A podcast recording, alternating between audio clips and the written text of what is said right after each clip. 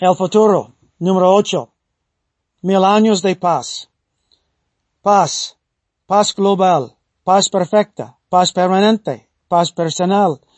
¿Qué más podríamos buscar? Es lo que anhela casi todo el mundo. Hoy llevo buenas nuevas. Esa paz será una realidad algún día. Hoy hay promesa tras promesa de paz y de una vida mejor que nunca nos llega. Un día sí. Dios quiso que viviéramos en paz y por eso el mundo empezó con Adán y Eva en un paraíso, un lugar perfecto. Perdimos la paz por pecado y el mundo ha realizado una historia de batalla tras batalla y muerte tras muerte. Hace dos mil años se nació Jesús, el príncipe de paz. Anunciaron los ángeles.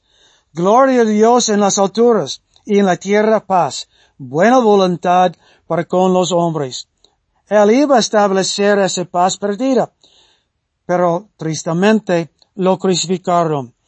Daniel era un hombre famoso en la Biblia. Puede leer sus profecías en su libro Daniel. Él tuvo una visión de una imagen grande que simboliza las principales potencias mundiales a través de toda la historia humana. Él vio una piedra que rodó de una montaña y se bajó de la montaña y chocó y aplastó la imagen. Habla de Cristo que vendrá para derrotar las naciones en la tierra. Es lo que va a pasar al final de los siete años de la tribulación. También Dios prometió antes del nacimiento de Jesús que Él iba a ser grande y que el Señor Dios iba a darle el trono de David y que iba a reinar sobre la casa de Jacob, o podemos decir sobre Israel. La profecía de Daniel y la promesa de Dios, ambos van a cumplirse. Ahora vamos a dejar atrás los milenios de corazones rotos y lágrimas y crueldades y muertes. Seguimos a Jesús de la batalla de Armagedón. Él entra Jerusalén para empezar su reino de mil años. Apocalipsis 20 tiene cinco referencias a las palabras mil años. Satanás es tratado y puesto en un abismo por mil años. Dice que los cristianos y todos ellos que fueron leales, leales a Dios desde Adán y Eva hasta el fin de la tribulación van a vivir y reinar con Cristo mil años. ¿Cómo serán los mil años para el Señor Jesucristo? Dice Zacarías capítulo 6 versículo 13, Él llevará gloria y se sentará y dominará en su trono. Hace dos mil años le dieron una cruz, entonces tendrá un trono de gloria. Hace dos mil años Jesús llevó una corona de espinas. Ahora, o en aquel día, mientras está sentado en su trono, Él va a llevar una corona de joyas. Hace dos mil años, Él tenía clavos en sus manos. En aquel día futuro, tendrá un cetro de poder y justicia en su mano. Dice Zacarías 14 que Él va a reinar sobre toda la tierra, no solamente sobre Israel, sobre todo el mundo. Se murió para ser el Salvador del mundo.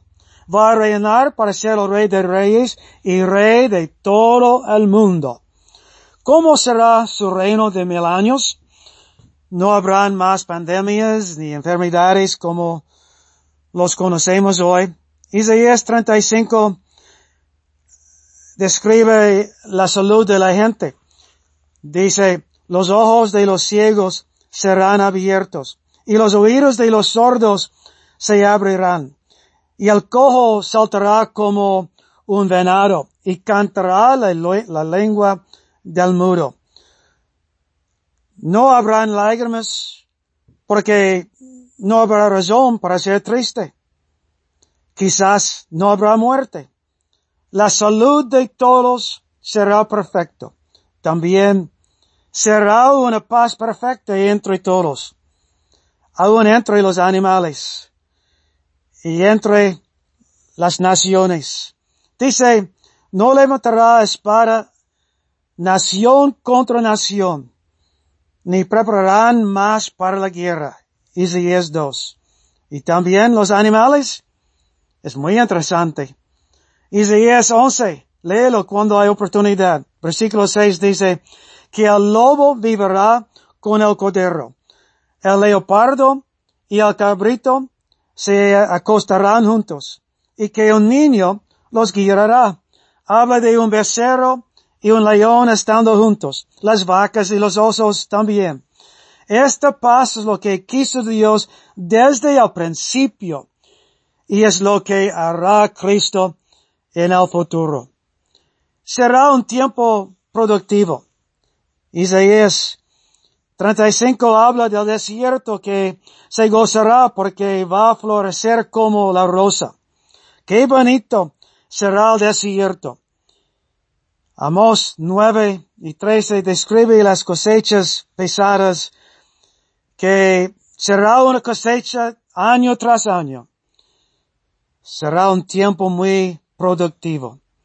La proeza de salud y la paz y la producción serán como nunca ha visto el mundo. Será un paraíso global. Así serán los mil años. ¿Por qué será tan diferente todo en aquel tiempo? Satanás, quien estará encadenado adentro de un abismo, no podrá tener ninguna influencia sobre nadie por mil años. Y Cristo será seguido y obedecido por todos. La misma paz personal que se llena cada persona perdonada hoy se extenderá a todo el mundo cuando el príncipe de paz tiene su lugar merecido. ¡Qué futuro! ¡Qué paz! Y Jesús será rey.